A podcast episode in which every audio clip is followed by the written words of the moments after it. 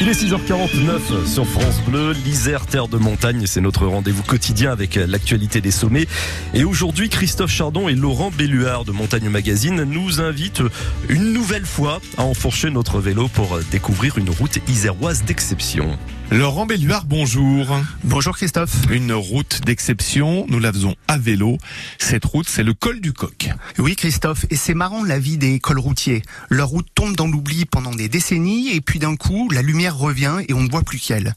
Évidemment, pour les cyclistes amateurs du bassin grenoblois, le col du coq demeure cette Alpe d'Huez du Grésivaudan, mais au regard du pays, voire même de l'étranger, il suffit du passage d'une course cycliste prestigieuse pour susciter un engouement nouveau, surtout s'il y a eu de la bagarre. Pour le coup, l'an dernier, c'est l'Alpe Isère Tour, belle épreuve qui vient d'avoir lieu euh, par ailleurs, qui a inauguré la nouvelle route côté Chartreuse, route qui avait été emportée par des pluies diluviennes quelques années auparavant. Mais il faut se rappeler euh, l'attaque de Bernard Hinault sur cette route presque forestière en 1984, où il avait d'ailleurs annoncé à l'avance sa volonté d'en planter une ici. L'histoire retenant surtout que le Breton avait scellé en Chartreuse son destin en laissant Laurent Fignon prendre rênes du Tour. En 87, l'étape qui partait alors de Villard-de-Lans pour finir à l'Alpe d'Huez avait également escaladé cette face nord du col du Coq. Bref, c'est un peu un col de légende qui reprend du lustre depuis sa réouverture. Mais pourquoi l'Alpe d'Huez du Grésivaudan? Tout simplement parce que ça, par sa face sud, depuis Saint-Nazaire-les-Aismes, c'est à peu près la même distance et le même dénivelé que pour franchir la ligne d'arrivée au sommet de la station iséroise en partant là aussi du pied de la montée à la sortie de Bourdoisan, soit un peu plus de 12 km pour environ 1100 mètres de dénivelé à grosso modo 9% de pente moyenne. Alors, côté Chartroussin, c'est plus court mais tout aussi méchant.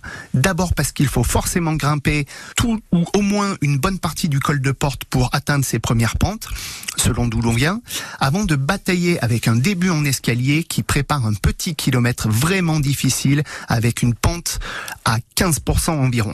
La pente moyenne n'apparaît pas inquiétante de prime abord, mais c'est aussi parce qu'il y a une descente au milieu avant le final qui est lui aussi difficile au sortir de la forêt, toujours à 10% sur deux bons kilomètres. Et là, quand on a bien forcé, on se retrouve au pied de la dent de crawl avec des centaines de randonneurs prêts à en découdre avec leur bâton de marche et on se dit qu'on a bien mérité la descente à suivre.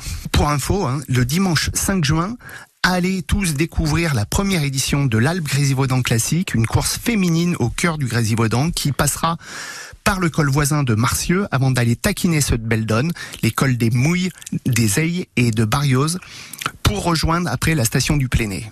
Et c'est bien que le cyclisme féminin se développe autant. Eh oui. Merci Laurent Belluard, passez une belle journée. La passion de la montagne se partage sur France Bleu. C'était idéal de parler de vélo en cette journée mondiale du vélo, vendredi 3 juin, journée décidée par l'ONU en 2018. Et le vélo a le en poupe. Hein. Il faut savoir qu'en France, en 2021, il s'est vendu plus de 2,7 millions de vélos. Il s'est vendu plus de vélos que de voitures d'ailleurs, et c'est un, chiffre en, hausse de 4% selon l'Union Sport et Cycle. 660 000 véhicules, vélos à assistance électrique ont également été vendus.